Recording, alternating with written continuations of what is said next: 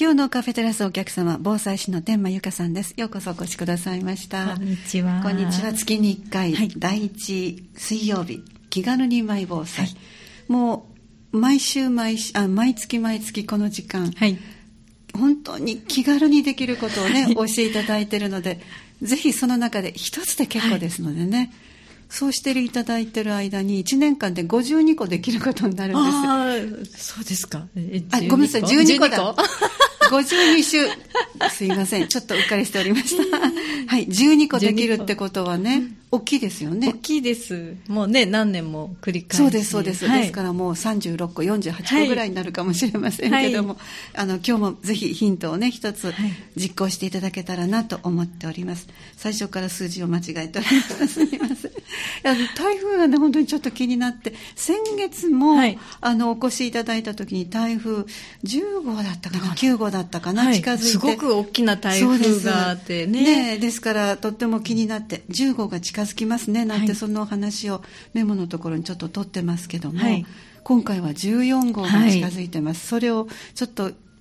見据えながら、はい、まずは先週の、えー、復習前回の復習ということで、お話をいただいてます。前回は火災から家を守るという、この辺りのお話をちょっといただいたと思うんですけども、ここの復習ということで、はい。あの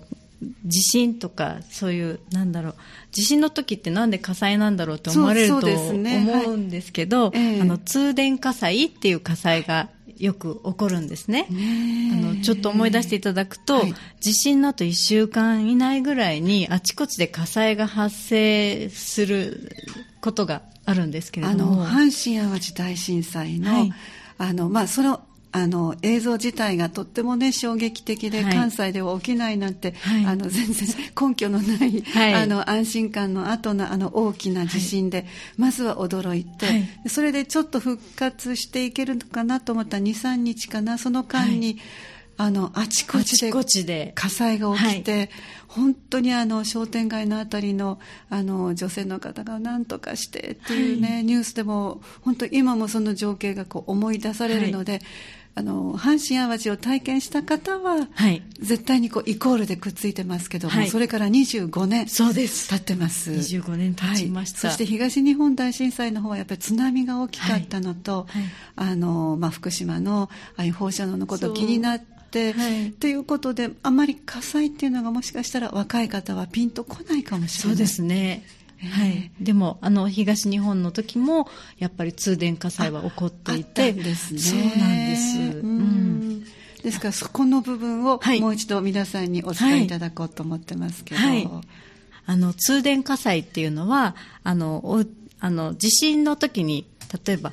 コンセントとかを気にせずにそのまま避難とかされますよね。で、ねはい、地震の後って停電していて、はい、すっかり忘れてしまって、はい、私もそうだったんですけど、もうその地震が怖かったのと生きてたっていうので、そうです。ほっとしてるので。ほっとして、その、なんだろう、電化製品で火災が起こるなんて全く思っていなかったんですけれども。はい、誰も思ってなかったと思います。はい。まあ、もしかしたらストーブが倒れてるからっていうぐらいですね。はい。見えてるものとしてはあとその場でやっぱり地震によって、ね、火災が起こった時は、はい、お台所の。はい、そうです。何件か、あの時同時に100何件か、火災が発生していたので、朝方で朝の準備されてる方とか、ストーブとかの、やっぱりそういう火災もあったんですけれども、あの、電気が通っていくことによって、あの、あちこちで火災が起こったんですね。それはなぜですか、はい、ということですね。っていうのは、あの、地震によっていろんなものが倒れてしまっていて、はい、で、その、例えば、熱を発するような電化製品ありますよね。アイロンだったり、ええ、髪の毛のヘアアイロンもそうですし、はい、忘れがちなのはペットを温めるための、え、あの、水槽の、はい、はい、あの、熱帯魚のための、あの、ヒーターとか、そういう、あ、熱帯魚死んで死んでしまった水槽壊れてしまったって言った時にコンセント挿したまんまでその時はね電気が通ってなかったからよかったんですけど避難した後に電気って勝手にこう通っていくんですよね。そうですね。いつ通りますよとかが、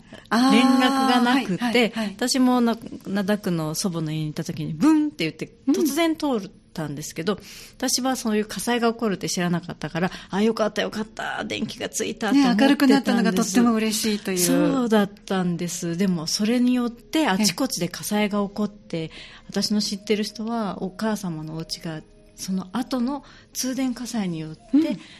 燃えてしまったっていう方もおられて、実際にいらしたんですね。そうなんです、はい、はい、なのであのあんまり知られてなかったのでそのまま逃げてしまったりすると、えー、あのいろんなものがこう、ね、乗っかっていて、えー、気づかない間にあのヒーターとかストーブに電源が入って、はい、でそのいろんなものが乗っかっているので燃え燃えてしまって燃え広がる、はいはい、でああいう時って家があちこち倒れているのでつな、がってしまってるんですよね、瓦礫とかで。なので類焼といってそのまま横のお家まで燃えて地域一帯が燃えてしまうってことがたくさん起こったんですね。それが一つ通電火災、はい、でもう一つが壊れてしまったあの線の上にねいろんなものが乗って断線してるのを知らずに、はい、電化製品を使ってしまってショートしてそこから発火するっていうせっかく抜いてたのに。そうなんです。その時は大丈夫だったのに、はい、知らない間に線が断線していてで刺したままにその後ね使おうと思ってストーブとか、えー、こたつとか、ね、はい、使おうと思ってでちょっといない間に、そこから火災が起こったっていう例が、うん、そうなんですね、あったみたいです。だからもし地震の後とかで電化製品使う場合はまずは避難するときはブレーカーを落としてそれが一番早いですね。いろんなところのコンセント抜くよりも。はい。でも一応熱が出るものは抜いておいて私も家を出るとき、こうやって家を開けるときはそういうさすが。抜いて面倒くさいんですけど、えー、抜いて出るようにしてます、はい、こたつとかストーブとかの線に関しては、ええはい、スイッチを切るだけじゃなくてもコンセントから抜くようにしてます、はい、はい、ちょっとでもね 火災嫌だなとそうですね、そしてその、えーと、ブレーカーを落として避難をして、はい。でそうすると、まあ、まずは安全ではい、であの避難している間に通電されて、はい、停電が終わってても、はい、まあ、火災はまずはその時点では起きないですね、そうです。じゃあ今度戻ってきました、ということはさっきおっしゃったようにまずは部屋を片付けて、あのまあ、夜だったらすぐこうボンと入れたくなりますけども、ね、あの一回抜いた状態でそっかブレーカー上げてか元に戻してから一個ずつこうやって試しながら人がいる間に火事が起こったらねすぐにこう、ね、はい、何かショートしたりしたらもうすぐにそれを使わないふうにできるように、はい、ということは、まあ、あのもし慌ててて、はい、夜避難所から戻ってきたっていうことになったらもう即部屋の中をまず見回して、はい、いろんなことが倒れているものを、はい、あのきちんと戻して、あの例えば、まあ、寒い時だったら本当暖房器具があったり、はい、アイロンだったり、はい、時間帯によったらね本当にそういうものを使ったまま、うん、慌てて出てる場合もあるから、はい、そういうものも全部点検してとにかく何人かでチェックしていく、でそのあのコンセントのところの電線も、あのショートしてないかなとか、はい、見ていく。刺してみて変な匂いとかしないかなっていうのをちょっと匂いもありますからね。確かに、ね、はい、おかしな音がしたりね。あパチパチというね、はい、はい。そういうのに普段と違うことがないかなってちょっと確認しながら使っていただけたらなって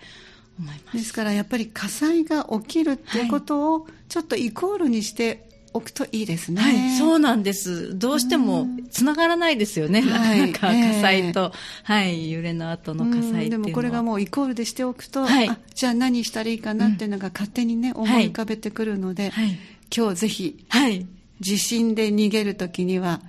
コンセントを抜く暇があれば、まずコンセントを抜いて、はい、そしてできたらブレーカーも落とす、はい、ということですね。はい、で、戻ってきた時の、あの、付け方も気をつけてみて、はい、その場をあまり離れないようにする、はい、というね。そうです。確認しながら使用するっていう。そうするとせっかくこう地震で大丈夫だったお家もお部屋も無事に、はい火事で亡くなったら本当に悔しいですもんね。そうなんです。もうそういう話も、うん、やっぱり聞いたので。そうですね。うん、それからこれは今地震と、あのお伝えいただきましたけど地震以外でもやっぱり、ね、そうなんですよね、やっぱり台風とかでも、水に浸かってしまったりした電化製品って、それも火災の原因になるので、結局、ショートでしょう、ね、そうなんですよね、なのでそういうふうにもし台風とかね、えー、洪水とかで水が浸かってしまいそうな場合は、やっぱり避難するときはブレーカーを上げるとか、えー、あと浸からないようにね、2階に上げるとか。高い位置に。はい。はい、冷蔵庫あげられないですね。あげられないです。ねまあそうそういう大きなものは難しいですけども、はいはい、できるだけそうですね。で今度は通電するときには気をつけましょうと。はい、またショートしてしまったりとか壊れた電化製品によってね火災が起こるかもしれないので、そうですね。はい。やっぱりなかなかあの自分の身を守ることだけで精一杯ですけども、はい、あとまた無事に過ごしていこうと思ったら、はいあのちょっと避難するときにひと手間、はい、ブレーカーを落とす、はい、つまりブレーカーがどこにあるか今お聞きの方どうでしょうね、はい、意外とね知らない方も。ブレーカーって言葉もなんかこうそうですかご存じない方もあるかも若い方とかもね、うん、そうですよね。だって毎日の生活にね、はい、何のあれもないので、はい、あの昔はよく停電もしたけどヒューズも飛びましたよね。飛びました。ねうちもたまに飛ぶので。そうなんです。はい台所で。そのヒューズっていうのがブレーカーっていう言葉に変わって、はい、ポンと落ちるっていうね、はい、使いすぎて落ちる、はい、だからやっぱりお年めした方なんかはブレーカーって何？って思ってらっしゃるかもしれない。知れないですね。ねちょっと知っといていただきたいですね。マンションとか、本当にお家によって場所って違うんですね。私も知らなかったんですけど。だからその場所を確認する、これ大事ですね。そうなんですよ。今の間に確認しておかれるのはすごい大事やなって思います。ねあのー割とこうお一人暮らしの方、はい、ご高齢の方でい。らっしゃる、はい、そうなると今までそういうこうあの設備の話はご主人任せだったとか、はい、もうお団子関係は奥さん任せだったっていう方が、お一人になった時にあっていうことがあるかもしれないので、うん、あの今今いらっしゃるお部屋でどういうふうになってるかっていうのをちょっと確認するだけでも、はい、先に知っておくってすごくね、ね、安心につながるのでそうですね。ぜひ今 はい もうぜひ確認していただきたいですね、はい、そしてガスもありますよね、はい、そうです、ガスもあの元栓をね、閉めて逃げて避難していただきたいんですけど、ええ、都市ガスは一応震度5以上でパンって消えるようにはなってるんですね。もう大元の方で、はい、そうです。だけど、その復活の場所がね、また分からなかったり、復旧させる時のね。前回のあの、大阪北部の地震の時、はいはい、自然に止まりましたので、はい、復活大変でした、そうなんですよ。あれもね、どこから復活するんだろうっていうのも、今の間にね、えー、確認しといていただけたらと思うんですけど、一戸建ての場合は、外とかに、はい、外にこう、なんだろう、ちゃんと、ここのボタンを押してくださいっていうふうに、あの先に練習しておかれるといいんですけどうちはルルコールにも入っているので、えー、あの、はい、ガスを止めてもらったらそこで復旧復活させるっていうボタンがあるんです、ね、ああそうなんですか、はい、はい、地震の時もそこを押すと、こう元に戻るっていう場所があるので、えー、それもね知っておかれると焦らなくていいと思います、ね、ひねっても出ない出ない。そうめちゃめちゃ困ります、えー、そうですね、うん、ですからあのガスの元栓を切って切ってそして外かどどっかにどこかにあるんですねこれは私確認してないんですぜひ確認してみてください、はい、多分あのマンションだったら各戸にあると思うんですけど、ボタンを押すはい復旧の方法も書いてあるんですね。も書いてあると思います。はい。ぜひ皆さんそのあたりは今のうちに落ち着いている時に。そうなんです。みんな同時に一斉にガスが使えなくなった時に、どうやって開けるのって連絡しようと思っても、なかなか捕まらないと思うので。あそうですね。そうなんです、はい、知ってたらね、すぐピッて復旧させてお風呂入れたり。そうですね。ねガスストーブ使えたりするかもしれないので、今の間にぜひ。こういうものは、あの、いくら公共がうまく控除っていうのができてると言われても、はい、自分の家と考えたらもう自助しかないですね。やっぱね、基本自助でなるべくできることを増やしておく方が、えー、はい、慌てなくていいですもんね。はい、だから火災を出さないためにも、今お話をいただいた、はい、とにかく地震やそれからあの水害もそうなんですね、はい、ブレーカーを落として避難をする、はい、その後は火災が起きるかもしれない、これをぜひイコールにして、頭の隅っこにねぜひ置いといていただきたいですね。まずはこれが先週の、はい、前先あの先月の復習となりますが、はい、今回は、えー、家族や地域で助け合う、はい、このお話も今日いただけますか、えー、10のヒントいただいたも後半の後半。9個目のヒントになりますね。あの今のは自助というね言葉も出てきましたけども、はい、やっぱり家族地域で助け合う、はい、共助、ね、共助。はい。なります。あのやっぱり地震の時とか非常事態って一人でとか自分の家族だけで何とかしようと思ったらすごく限界があると思うんですね。で、ね、あの特に外とかで被災した場合って一人で行動するとなるとそうですね。はい。なのでそこら辺のあの近くにおられる、まあ、できたらあの駅だったら駅員さんに助けを求めるとか、はい、はい、そういう公の方に一人の場合はね、尋ねたり助けを求めるっていうのも大事なんですけど、あはい、あの私は小学校とかで防災講座させてもらうときは、はい。近くにいる大人の人にも相談するようにっていうふうに言ってます。子供さんなので。はい。はい。で大人にとってもその子供さんが一緒にいてくれるっていうのもみんながいてくれることもすごくありがたいんだよっていうふうにも伝えてます。そうですね。そうなんです。一人っていうのは、はい、どうしようって思うけれどもかったり不安になったりしますけど、うんね、3人寄ればじゃないですけど、ね、はい、地域のことはね子供さんがよく知ってたりとか、ね、抜け道だったりとか、はい、どこに自動販売機があるよとかどういうお店があるよっていう情報とか一人ではわからないことも何人かねいればいろんな知恵があったりとかするのでで誰か困っていたらまた助けることもできたりとかもするので。ぜひ一人だけで頑張らずに、はい、あの地域とか家族とか、はい、みんなであの阪神・淡路大震災の時って、はい、亡くなった方はやっぱり誰からも一人で助けようとした場合は亡くなる方とか助けられなかった方がすごく多かったんですけど東灘区とかっていうのはほとんど地域の方によって救出されたから、早く救出されて助かったっていう例もたくさんあって。そうなんですね。そうなんです、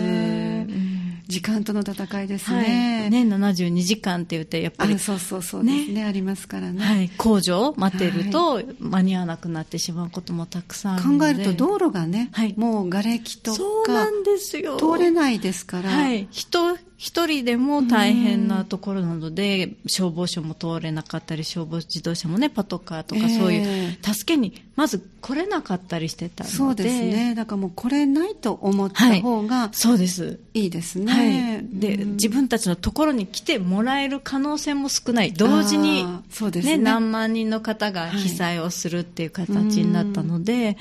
本当に、あの、音は聞こえど、そばでは、そうですね、うん、合わなかったですね。警察の方も消防の方にも。そうなんですね、はい、で、また消防の方々もやっぱり道路がそれだけ寸断されてるから、はい、すごくもどかしい思いがありましたと思います。ね、言ってらっしゃるはい、皆さん本当一生懸命活動されて、うんうん、はい、自衛隊の方もそうですけど、助けようとしてくださってたんですけど、やっ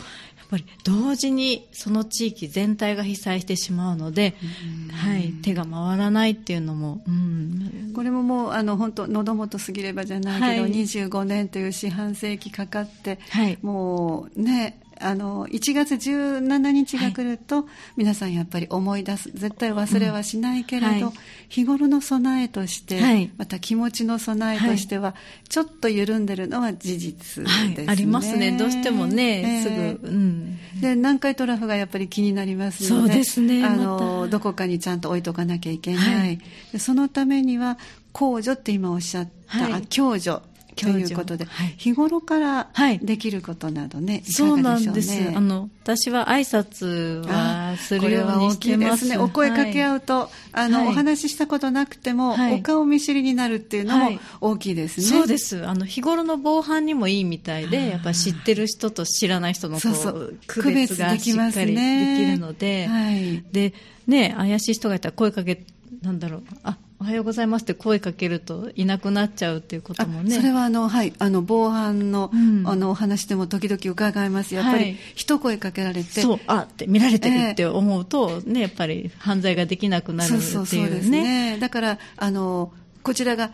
あのなんて言うんでしょう。あの声がけがとってもね、うん、危ないと思われたらあの本当に挨拶だけでもいいし、はい、もう一つ何かこうあのあれ見かけないなと思った時、うん、どこかお探しですか？って言ったら、やっぱりその会話が長ければ長いほどあのちょっといろいろ考えてるよからの人は、あこれはもう印象づいてしまったからね。覚えられたらね困っちゃいますもんね。ねだから、こんにちはだけでもいい、こんばんはでもいいですので、っていうことはよく言われますか？らじゃあまずは声ご挨拶、私は挨拶特に笑顔で挨拶するようにっていうかもともと笑っていやいやいや素敵な笑顔ですけど。でもなんです。あの私はやっぱり笑顔の力はね。大きいですよね。大きいです。こちらも気持ちがいいですからね。笑って声かけられたら笑って返事、ね、そうですね。なりますから、えーだから笑顔で、おはようございます、そうなんです。それは、ゴミ持ってても笑顔で、おはようございますっていうように、すごく心がけてます、っていうか。で、今のところは私の家には別にその誰か助けをね、求めないと私が、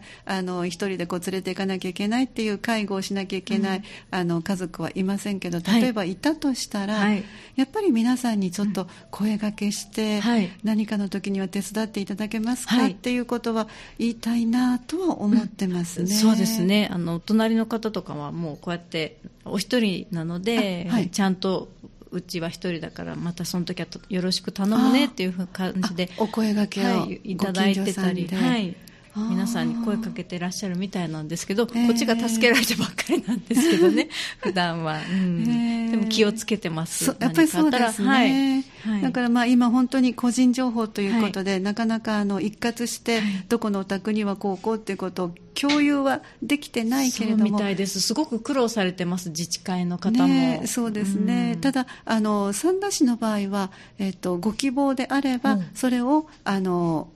いわゆる自治会の方に登録というのか、はいいざという時にはぜひ助けに解除してほしいですってことは、連絡先も含めてご自身から発信をして、はい、あの登録してるっていう制度があるっていうのは以前伺ったことがあるので、あのそれは刻々とね、変わっていきますから、あのぜひ遠慮しないでね、うん、でも私それだけじゃなくてやっぱりお子さんね生まれたばかりのお子さんとか、小さいねお子さんがい。らっしゃる時には荷物も大変、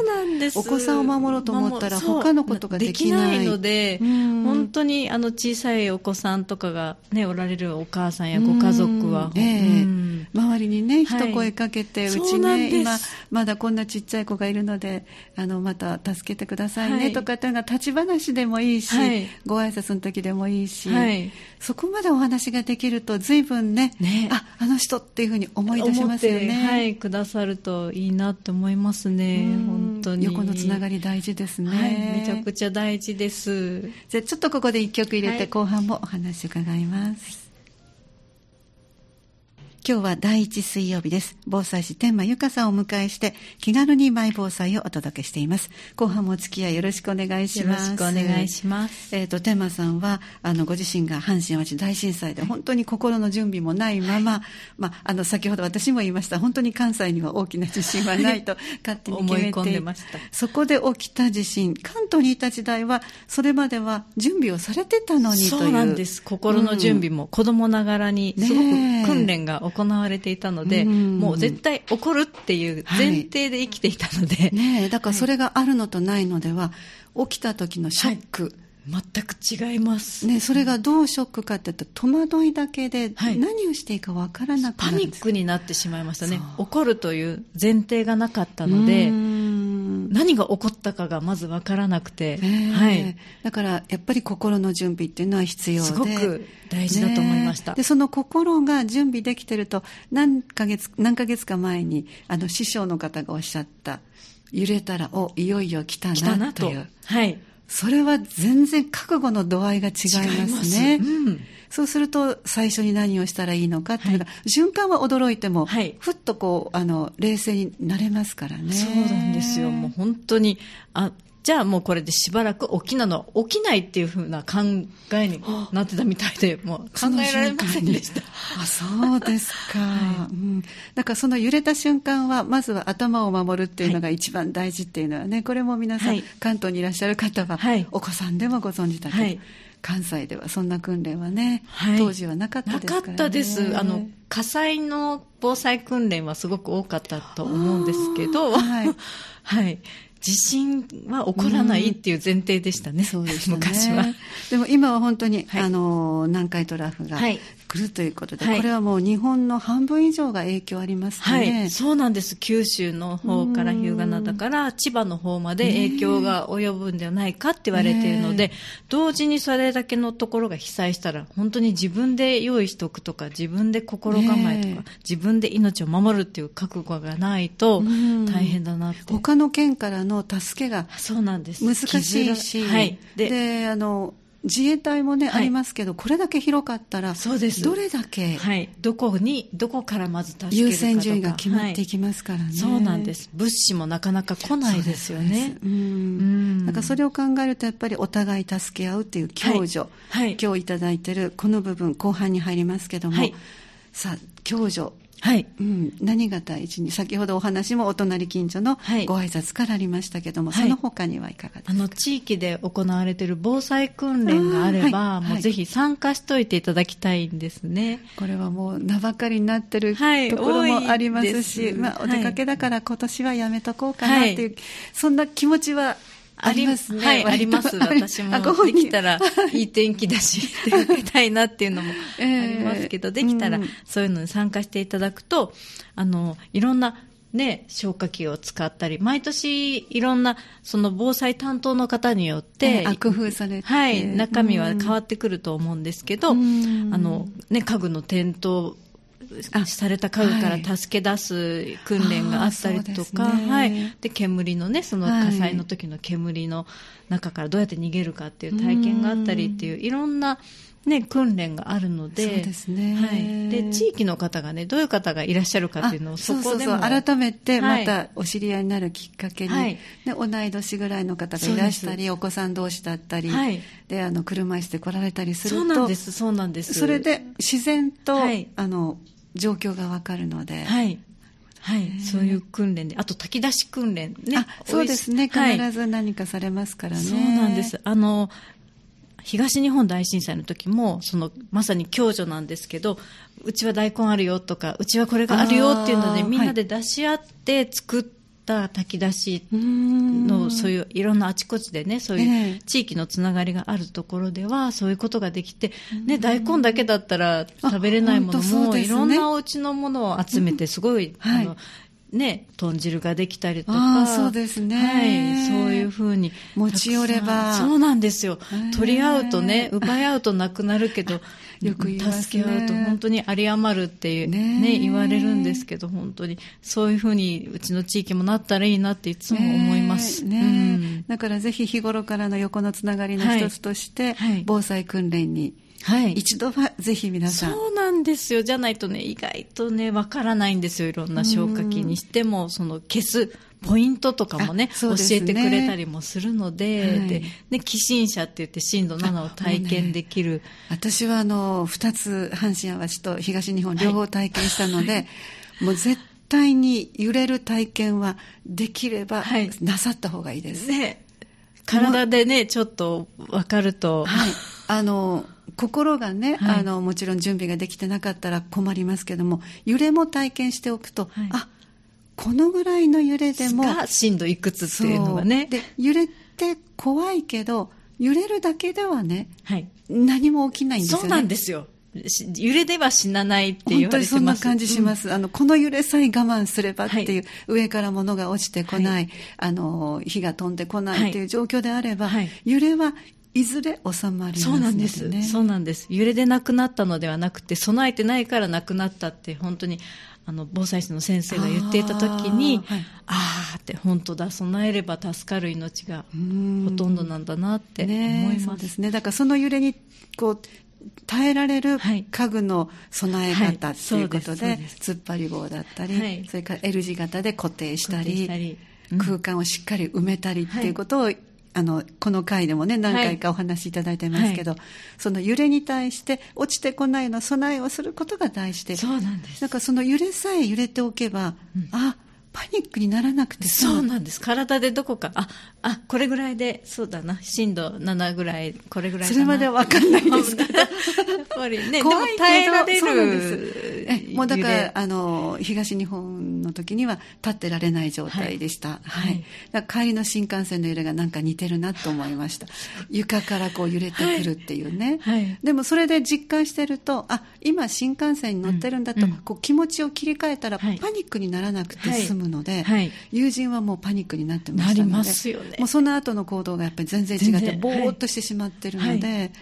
命守れなくなりますから、ね、なりますなります。行動ができないと、うん、だからぜひ寄進者がある場合はね皆さん体験してください。体験ぜひしてみてください、うん、ということは本当に防災訓練、はい、いろんな体験ができるいい機会だと、はい、そしてお顔が分かり合う。で自分の事情もお話をできる事情、はい、時だということですね、そうです、うん、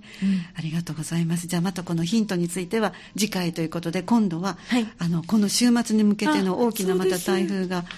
今の動きとしてはどんな感じですか？あの明日ぐらいにまたねだんだん九州とか沖縄とかに、ねね、近づいてくるって言われてるんですけど、えー、ちょっと当初よりはあの海海側を通るんじゃないかっていう経路に、はい、今の時点ではね。でもこれは本当にわからないですね。あのくねくねのね台風もありますから、はい、ありますね、えー、はいでもさっきテレビでちょうど見てたら、はい、海側を通ると陸を通るときはだんだん弱まってくるんだけれどもいろんな障害物にぶつかそうなんです。ぶつかっていくのでただ、はい、海側だと障害物がないので、ええ、勢力が強いままこう日本の海をずっと沿っていくから、はい、沿側を沿っていくから、え、気をつけなきゃいけないっていうふうに言ってました。そうですか。ということは高め高波だったりとか風あ、そうですね。あのちょっと外見ると風が結構強くなってきたなっていう、まあ、これもちょっとした影響かもしれませんけど、ね、はい、秋雨前線と重なってあじゃあ雨も多いのではないかって言われていたので、ねえー、でもあの、ね、こういうなんだろう台風とかに関しては今、レーダーとか準備ができるので、ちょうど3日ぐらい前からね、そうですね。徐々に準備しておかれたらいいっていう今日ぐらいから、えー、そうですね、はい、飛びそうなものはちょっと。先月もお話しいただきましたけど、はい、じゃあまずは飛びそうなものを中に入れる、はい、中に片付けて、はい、はい、で本当に強いようだったら私は段ボール用意してあるんですけど養生テープとはい、はい、もうそれもやろうと思って、ね、ガラスが割れるとあの中に風が入る、はい、雨が入るだけじゃなくて怪我をしたら本当に大変ですね怪我をすると。大変なのでもうかっこ悪くてもいいやと思って、養生テープをちょっと多めに買ってます、ね、あの前回の9号、15の時にも皆さん、今まではしたことがないけどということで準備されてましたので、ね、ね、あの時本当特別警戒級の初めての台風だって言われてたので、本当どうなるかと思ったんですけど、前回はね、なんとか、ね、なんか予行演習だと思ってね、はい、はい、あの時買ったものを、はい、私も 今回もまた。利用できるように、はい、でその時にああれがあればよかったと思ったものは今のうちに、はい、そうです。今だったらまだ、はい、雨も降ってないかな。今のところまだちょっとあのはっきりは見えないですけどもね、はいうん、だからあの買い出しも、まあ、なるべく早めにされて。風の影響をねまた受け出すと危ないので、えー、ですから前回も、まあ、キャンプをするつもりの用意をして、はい、ということですね、そうです。電気がなくなったら、えー、ね、心細いので懐中電灯と、あと電池もそうですし、はい、そこですね、はい、停電になることをちょっと想定して準備すること、はい。はい、でなんか今あの自粛生活も多いので結構缶詰が人気だということで、そうですかあのいろんな缶詰が出てるそうです。缶詰は、はい、出てるので、で、缶詰日持ちが2、3年ね、結構長いので、ね、はい、美味しい缶詰をね、私も今、いろいろ試してはいます。なんか缶詰の専門店では、唐揚げがあったり、唐揚げも買い買ってみました。そうです食べてみました。いかがですか、うん、美味しいですか？まあまあって言ってましたでも全然食べれますよ。それそうですよね、うん、そうお好み焼きはどうですか？お好み焼きは買ったことはないんですけど、ね、いいかもしれない。たこ焼きとかそういえばありましたね。ラーメンとかもありました。うん。でパンはね本当いろいろある、はい、でチーズケーキも美味しいものができたそうですか、えー、早速ちょっと探してみます。日本独自の画期的なあの調理法で、はいあの缶のまま焼いてできるようになったとか、いいですね、うん、だから本当にあの缶詰は日持ちがするので、はい。あのちょっとねあの、余裕のある時に専門店など行かれて、うん、ちょっと調べて美味しいものをそうするとちょっと試しで食べてみたいとかね、はい、できますしね、ね、そうですよね。キャンプもされる方も多いから缶詰が多いかなんかそんなことも。今ね、ええアウトドアがまた流行ってますね。特集されてましたのでね、はい、ぜひ皆さん、この機会に楽しみながら備えをする。はい、そしてできたら、お友達同士、お隣同士のお声がお声がけ、はい、挨拶だけでもっていうね、はい、そんな感じになりますね。ありがとうございます。毎月第1水曜日にお話をいただいてます。防災士の天満由香さんでした。どうもありがとうございました。再放送は9月3え失礼しました。10月28日の水曜日。夜9時からお届けしていきます。そして次回は11月4日の水曜日。3時10分からお送りしますのでぜひ次回もお聞きください、はい、またよろしくお願いします